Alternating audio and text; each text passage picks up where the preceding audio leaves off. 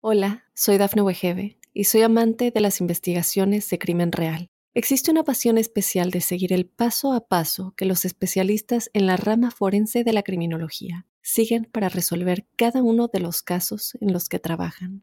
Si tú, como yo, eres una de las personas que encuentran fascinante escuchar este tipo de investigaciones, te invito a escuchar el podcast Trazos Criminales con la experta en perfilación criminal, Laura Quiñones Orquiza en tu plataforma de audio favorita. Óyenos audio. Advertencia. El siguiente episodio tiene contenido que puede molestar la sensibilidad de algunas personas. Bienvenidos a Pasión que Mata. Un millonario de bienes raíces, la élite neoyorquina, una vida repleta de secretos, un micrófono encendido y una confesión insospechada. Esto es Pasión que Mata, una producción original de Oyenos Audio, en donde analizamos los asesinatos más terribles, las historias de celos, engaño, abandono y ambición que llevaron hasta la locura a sus protagonistas. En el episodio de hoy hablaremos de Robert Durst, el millonario de New York. Soy Fabián Carabajal. Bienvenidos.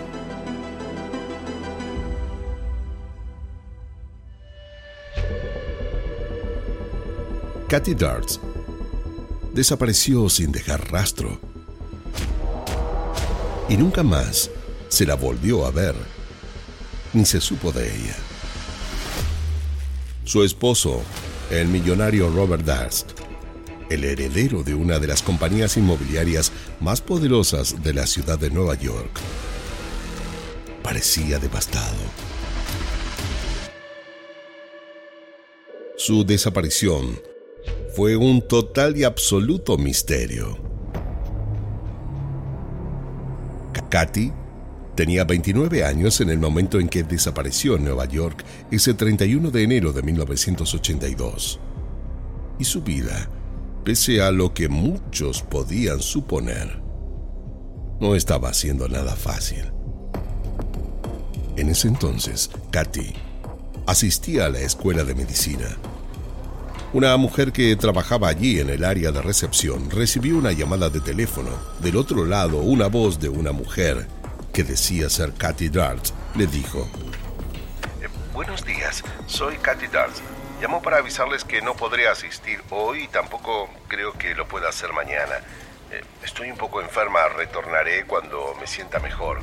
Bueno, desde ya muchas gracias. Luego se despidió y cortó. Tanto su esposo como sus amigos comenzaron a preocuparse. Katy no era de desaparecer así. Y Dart sin entender qué estaba pasando, no tuvo más remedio que ir a hacer la denuncia a la comisaría. ¿Qué era lo que podría haberle ocurrido? ¿Cómo era su vida hasta entonces?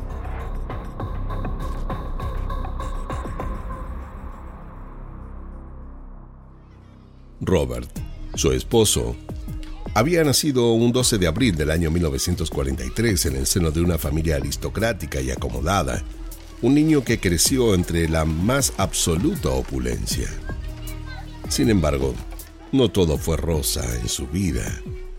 Una serie de traumas acaecidos durante su infancia lo hicieron un hombre complejo y con muy poco trato social.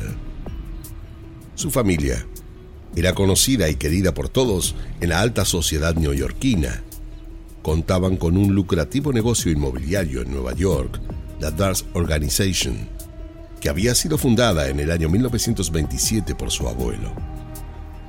Un inmigrante polaco que había llegado a Nueva York en 1902 y luego de haber vivido una vida de absoluta austeridad y escasez, tras ahorrar cada centavo que había recibido como sastre, compró el que sería su primer edificio en la calle 34. Así dio inicio a un gran imperio. Su hijo mayor, Joseph Seymour Darst, el padre de Robert, continuó con el negocio y en la década del 50 comenzó a dirigir la imponente Organization Darst, que se convertiría en uno de los imperios inmobiliarios más lucrativos, a la altura de los Trump, de los Helmsley y los Seckendorf. Desde siempre, Robert se había mostrado solitario y de pocos amigos. Era el mayor de cuatro hermanos y si bien todos eran muy queridos por sus padres, el trato siempre había sido más bien distante. Sus hermanos Douglas, Thomas y Wendy habían intentado en más de una oportunidad de establecer mejores lazos con su hermano mayor, pero siempre habían fracasado. Un hecho trágico marcó un antes y un después en la vida de Darth. La extraña muerte de su madre. Con tan solo 32 años de edad, falleció tras caer del techo de su residencia. Fue él que con tan solo siete años la vio caer. Además, fue él mismo quien aseguró que su madre no había caído, sino que se había tirado. Mamá se suicidó, dijo. Pero nadie lo tomó en cuenta. Luego de la muerte de su madre, Robert tuvo comportamientos extraños y por tal motivo su padre decidió buscar ayuda. El niño fue llevado a ver a un psiquiatra. Los encuentros entre ambos fueron más bien cortos. Robert asistió con rigurosidad y luego de una serie de consultas, el profesional citó al padre de Robert para conversar sobre su hijo. Eh, es difícil lo que voy a decirle. Eh, Robert puede padecer posiblemente de una esquizofrenia. Pero el padre de Robert no tomó en serio los comentarios del profesional y dejó que su hijo siga con su vida normal. No quiso escuchar al psiquiatra y desestimó por completo su diagnóstico. Robert continuó con sus cosas. Después del secundario, decidió asistir a la universidad hasta recibirse de economista. Allí conoció a quien sería su mujer amiga, Susan Berman. Una exótica joven de pelo negro y flequillo abundante, tan o más solitaria que él. El padre de Susan, Devin Berman, era un reconocido gángster a cargo de los hoteles más lujosos de Las Vegas y aliado de los más grandes jefes de la mafia, y su madre, al igual que la de Robert, se había suicidado siendo ella muy pequeña. Esto fue lo que hizo que, entre ellos, creciera una amistad inquebrantable. Ambos sabían perfectamente lo que era sufrir semejante tragedia. En la universidad, Comenzó psicoanálisis y compartió terapias de llanto con Yoko Ono y John Lennon, de los que, en un breve tiempo, logró hacerse muy amigo. Para Darts, parecía existir un futuro muy bien trazado. Al ser el mayor de los cuatro hermanos, era el heredero de la gestión de la empresa familiar, pero lejos estaba esto de sus planes. Robert no tenía ansias de seguir los pasos de su padre y menos aún los de su abuelo. Se alejó un poco de la presión familiar y decidió lanzarse a la aventura de intentar las cosas por sí mismo. Y así fue que abrió su propio negocio. Pero no le fue muy bien. Intentó durante más de un año hacerlo crecer, pero al ver que su capital se reducía y el hundimiento de su proyecto era innegable, tomó la decisión de volver a Nueva York para retomar las riendas de la DARS Organization. A su padre, la felicidad de recuperar al mayor de sus hijos le duró poco. A los meses de haberle confiado la administración de la empresa familiar, decidió designar a su hermano menor, Douglas, como el sucesor del negocio. No estaba conforme con la visión, las formas y el resultado que su hijo había obtenido en ese breve tiempo. Dart Por su parte, simuló tomar la noticia con absoluta naturalidad, pero todos se dieron cuenta que este había sido un golpe al corazón, que su padre no confiera ya más en él. Lo había perturbado, y mucho. Con el correr de los días, prefirió pensar distinto y enojarse con su hermano por robarle su puesto mientras intentaba llevar adelante su negocio. Algunos, en la empresa, hasta lo vieron orinando arriba de su escritorio. Dart comenzó a juntar odio y furia contra su hermano, lo que lo terminó llevando a no tener más ganas de ser parte del clan familiar y demandar a todos exigiéndoles su parte de la fortuna. El proceso fue rápido y al poco tiempo había logrado cobrar unos 65 millones de dólares. Más allá de haber obtenido una suma importante de dinero por alejarse de la conducción de la compañía, ocupaba una silla en la mesa del directorio. Pero detrás de sus buenas apariencias se escondió un hombre sumamente complejo y con un mundo interior escabroso, repleto de frustración y odio.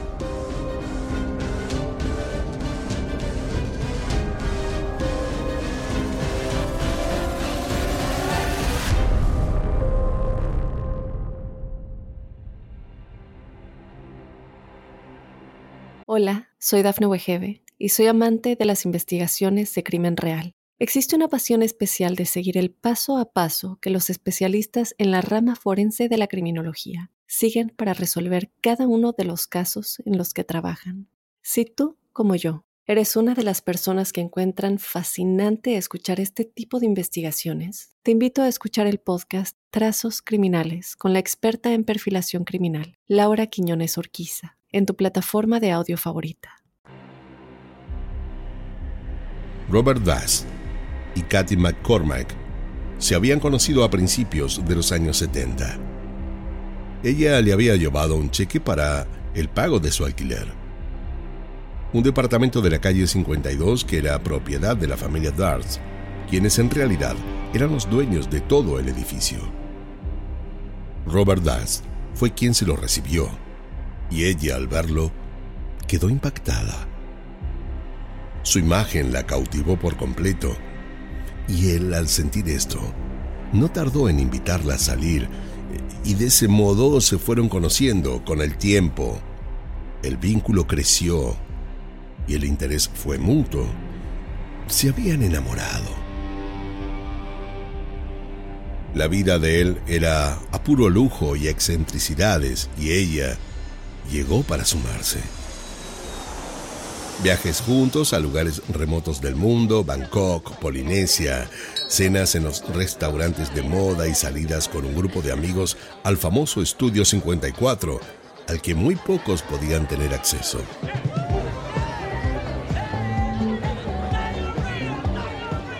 Se casaron en el año 1973. Por ese entonces, Kathy tenía 20 años y era la asistente de un dentista. Él tenía un poco más de 30. Había vivido mucho, era millonario y era el ídolo de Katy. Cosa que no le molestaba en absoluto con su admiración. Lograba hacer con ella lo que quería.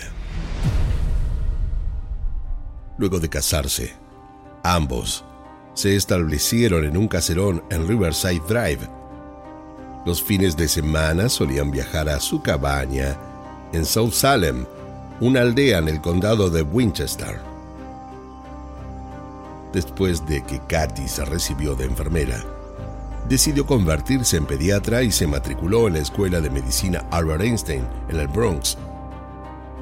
A veces, se quedaba en la ciudad mientras Bobby y su husky, Igor, descansaban en South Salem.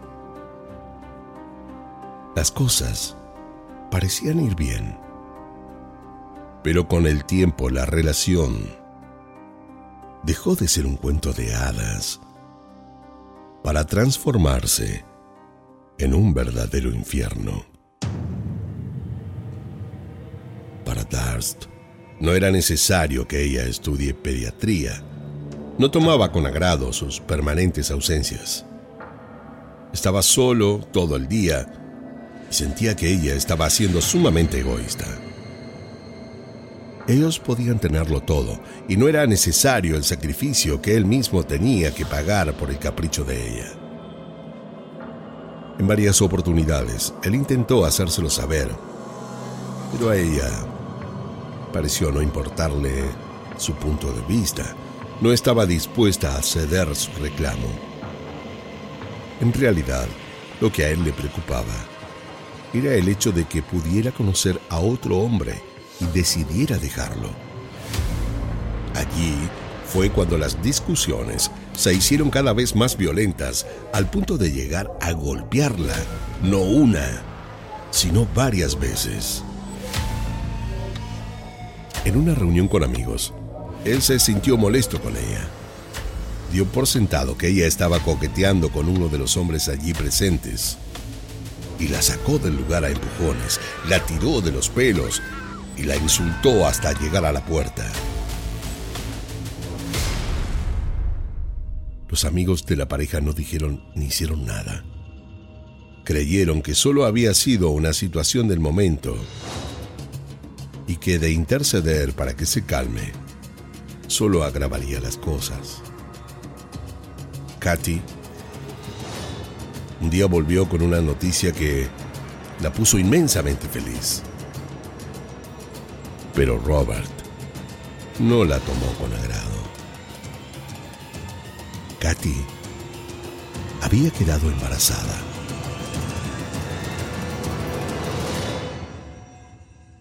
Inmediatamente él le dijo que ese bebé jamás nacería y la obligó contra su voluntad a tener que realizarse un aborto. Los días posteriores a esto fueron para ella sumamente dramáticos y se arrepintió de no haberlo tenido ella sola. Sin lugar a dudas, el vínculo estaba cada vez más roto. Él podía hacer lo que quería, pero a ella no la dejaba tomar sus propias decisiones. Sus infidelidades comenzaron a ser más frecuentes y no solo eso, sino que además Dart comenzó a tener una relación sentimental con la hermana de Mia Farrow. Mientras Katy se hundía en el alcohol y la cocaína. Su estado de vulnerabilidad e indefensión solo hizo que él le propicie cada día más golpes. Y en más de una oportunidad terminó hospitalizada. Katy no aguantaba más. Presa de la angustia y tomando conciencia que nada bueno le estaba pasando, sintió que no tenía más sentido luchar por su matrimonio y tomó la decisión de divorciarse. Para esto fue a consultar a un abogado especialista en el tema, Katy había firmado un acuerdo prenupcial al momento de casarse y no tenía intención alguna de irse de la relación sin un peso. El abogado le recomendó entonces que debía aunar la mayor cantidad de información posible. Gilbert Nayami, una de sus mejores amigas, fue quien la ayudó a dar con esta información. Juntas revisaron las cosas de él y encontraron resúmenes bancarios y declaraciones de impuestos que parecían ser de gran utilidad a la hora de reclamar sus derechos. En eso estaba cuando Gilbert organizó una fiesta en su casa el domingo 31 de diciembre de 1981. Katy llegó sin Dart. Él se había quedado en la cabaña de South Salem. En un momento, ella se apartó del grupo para hablar por teléfono. Los amigos vieron que se alejaba para contar con mayor privacidad.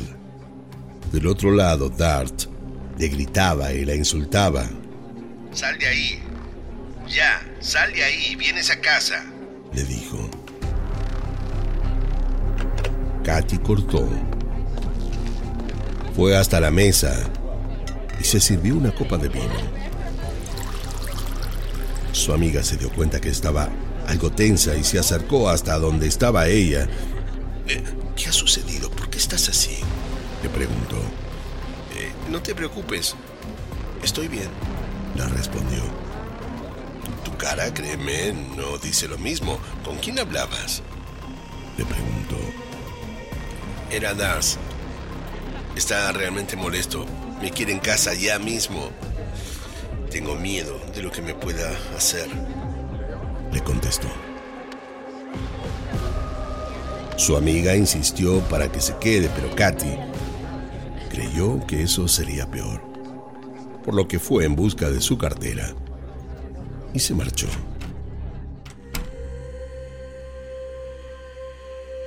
Casi al mes de este episodio, el primero de febrero de 1982, Katy había dejado de atender el teléfono. No aparecía por ningún lado. Y todos habían comenzado a preocuparse seriamente. Cuatro días más tarde, Dart fue hasta la comisaría de Manhattan a denunciar la desaparición de su esposa.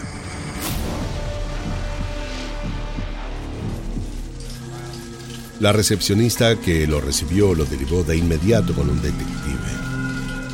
Este lo fue a buscar hasta la entrada, se presentó y le pidió que lo acompañe hasta su oficina. Dart caminó consternado detrás de él. Ingresaron a un despacho ubicado al fondo de un largo pasillo. Tomaron asiento y el oficial le pidió que le cuente cuáles eran los motivos de su visita. Dart le explicó que no tenía noticias de su esposa desde hacía casi cuatro días. Al principio le dijo que no se sorprendió. Ella solía tener actividades en la ciudad, pero a medida que los días fueron pasando y seguía sin llamar o atender el teléfono, sintió que algo malo podría estarle pasando y por eso fue a pedir ayuda policial. Darts le contó que ese domingo Katy había regresado a su cabaña en Salem y discutieron mucho. Después, según su testimonio, la llevó a la estación de Katona para que tomara el tren a las 21.15 con dirección a su casa en Manhattan. A las horas, él dijo que la había llamado. Katy había llegado ya a su casa y estaba recostada en la cama. Esa fue la última vez que hablamos, dijo, y se quedó en silencio. En solo cuestión de semanas, la noticia de la desaparición de la esposa de Darth tomó estado público. Todas las miradas estaban puestas sobre él. El rumor de sus malos tratos corría a una velocidad que nadie podía ponerle freno.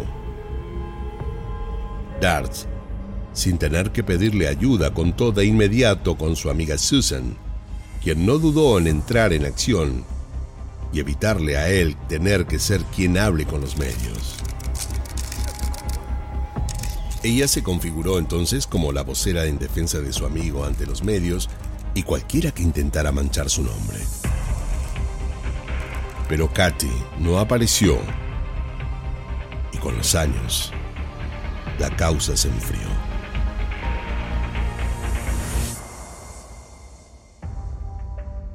Darts continuó con su vida. Compró propiedades en Nueva York, Texas y otras ciudades. Viajó por el mundo solo y acompañado, con amigos, y Katy parecía quedar como un mal recuerdo. Los años parecían haberlo hecho olvidar de la misteriosa desaparición de Katy pero de repente, y sin que nadie entendiera bien el porqué, la policía resolvió abrir de nuevo la investigación. Esto cayó muy mal en el círculo más íntimo de Dart. Otra vez la familia era noticia y los titulares nuevamente lo pusieron a él como protagonista. Frente a esto, Dart reaccionó rápido. Se casó con su novia de forma rápida y le dio todo el control de sus finanzas y viajó a Galveston, Texas, disfrazado de mujer. Allí, alquiló una pequeña habitación para huir de los medios. Ya no quería ser más Robert Darst.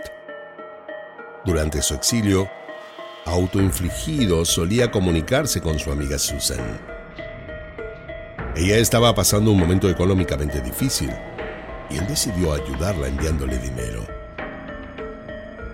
Lo que no se sabe aún es si con ese dinero estaba pagando su silencio.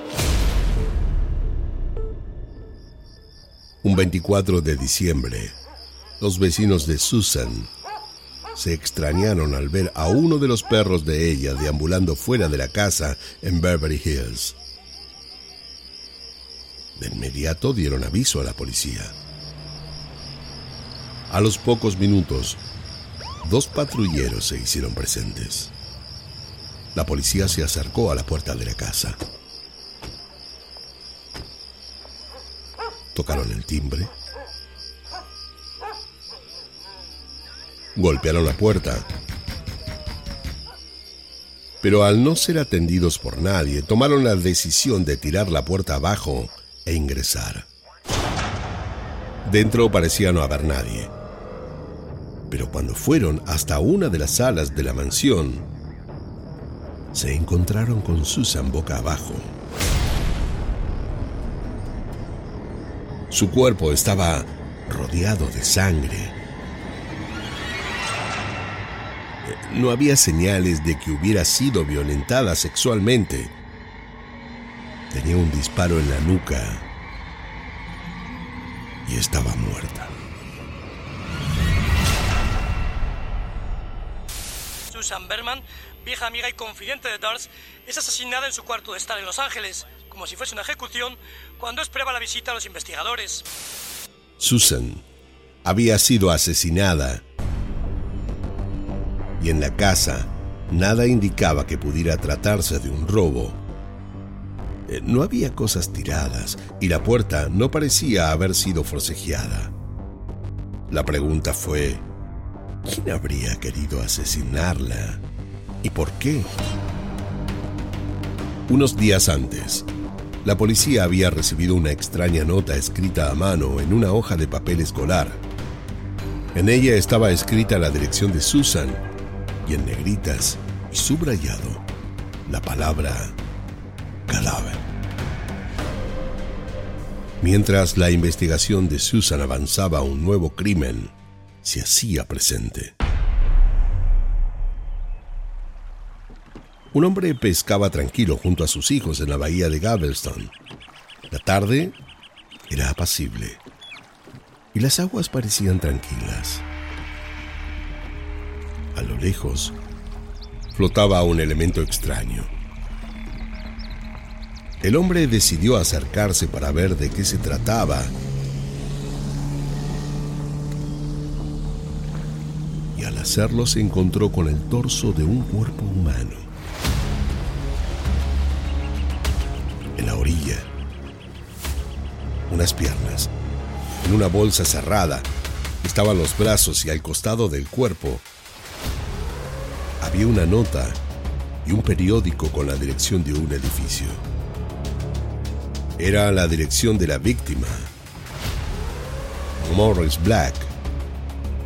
Pero, ¿quién era este hombre?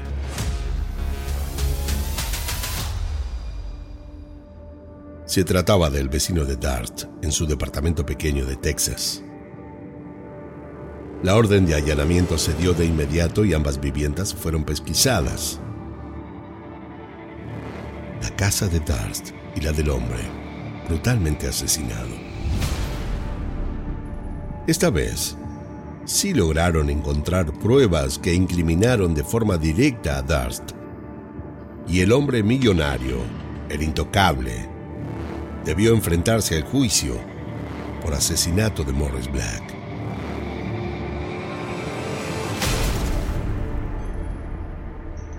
Hola, soy Dafne Wegebe y soy amante de las investigaciones de crimen real. Existe una pasión especial de seguir el paso a paso que los especialistas en la rama forense de la criminología siguen para resolver cada uno de los casos en los que trabajan. Si tú, como yo, ¿Eres una de las personas que encuentran fascinante escuchar este tipo de investigaciones? Te invito a escuchar el podcast Trazos Criminales con la experta en perfilación criminal, Laura Quiñones Orquiza, en tu plataforma de audio favorita. Lo cierto es que Dust se había estado haciendo pasar por mujer con el nombre de Dorothy Sinner una forma de continuar oculto de las autoridades tanto de Nueva York como de Los Ángeles, luego de que se reabrió el caso por la muerte de Katy. Se había mudado a una comunidad tranquila en Galveston, Texas, esperando que nadie lo reconociera. Se disfrazó y se hizo pasar por una mujer muda, pero su vecino de la tercera edad, Morris Black, había descubierto su verdadera identidad y lo amenazó con denunciarlo. Dart intentó evitar que lo haga. Pelearon cuerpo a cuerpo y en esa riña fue que lo asesinó.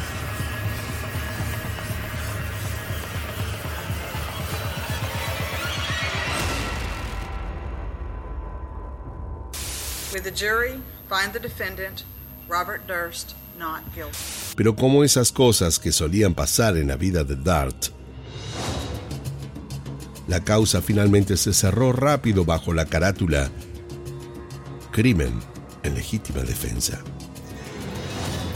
Nuevamente Dart lograba salirse con las suyas, indemne de todas y cada una de las causas a las que se había visto enfrentado en el año 2015, comenzaron a grabar la película Todas las Cosas Buenas, que se basaba en su vida y estaba protagonizada por Ryan Gosling y Kirsten Dunst. Darst acordó sentarse con ellos durante más de 20 horas de entrevista para dar su testimonio. A este material decidieron convertirlo en un documental y lo llamaron The Jeans, The Life and Death of Robert Darst. Durante la grabación, él admitió haber sido violento con Katy y haber mentido en sus declaraciones. Si bien los productores se mostraron sorprendidos con estas declaraciones, eh, no dijeron nada y solo continuaron escuchándolo hasta que un grave error lo llevaría nuevamente a un juicio. Eran los últimos minutos de rodaje. Estaban grabando su testimonio para el episodio final cuando Darst le pidió detener la grabación. Todos se miraron sorprendidos pensando en que podía ser algo grave. Pero Darst, con calma, les explicó que necesitaba solo unos minutos para ir al baño. Darst se dirigió hacia el baño con el micrófono encendido pegado a su camisa y sin que nadie diga nada dijo...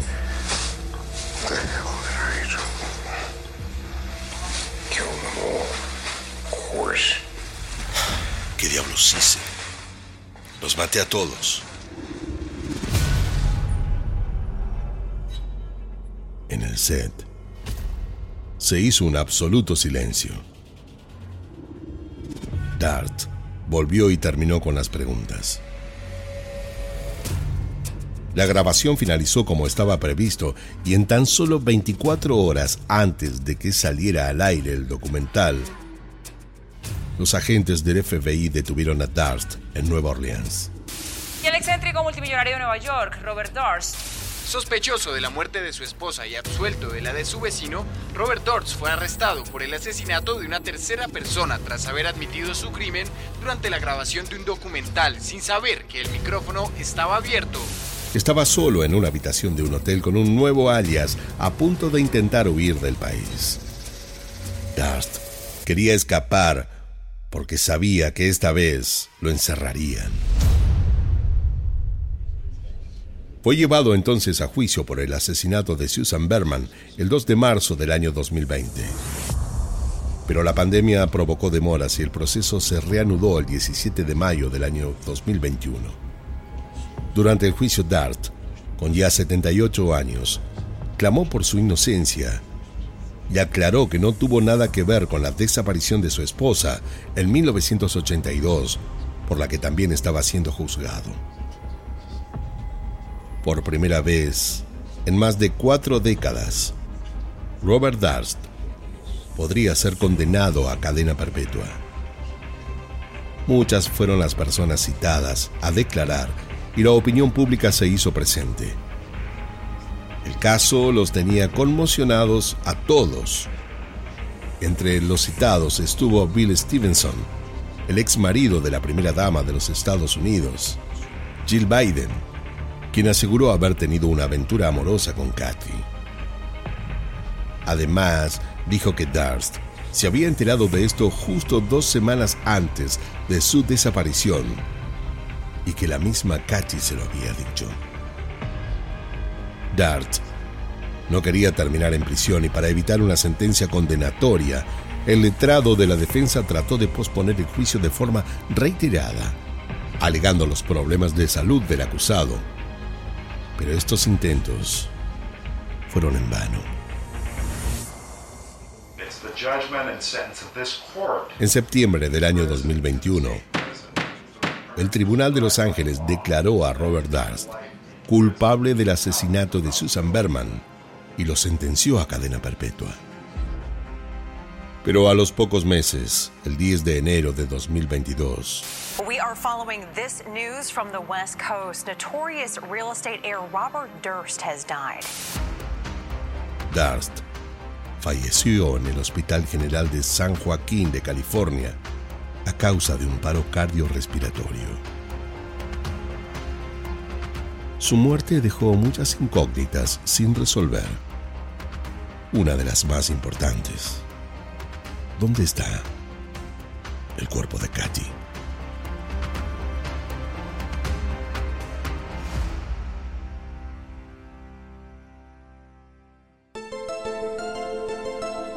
Esto fue Pasión que Mata, una producción original de Óyenos Audio. No olviden suscribirse y calificarnos en todas las aplicaciones de podcast. Soy Fabián Carabajal y nos escucharemos en el próximo episodio en donde, como siempre, descubriremos cómo la obsesión puede confundirse con amor, cuando en realidad llega a ser una pasión que mata. En la narración Fabián Carabajal, producción ejecutiva Dafne Wigebe, guion y producción Débora Montaner, edición y montaje Fabián Carabajal Diego Arce, música original Jano Joel.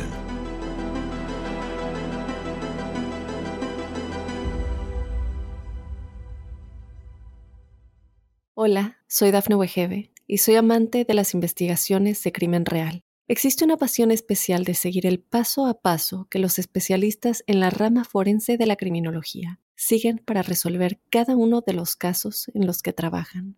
Si tú, como yo, eres una de las personas que encuentran fascinante escuchar este tipo de investigaciones, te invito a escuchar el podcast Trazos Criminales con la experta en perfilación criminal, Laura Quiñones Orquiza, en tu plataforma de audio favorita.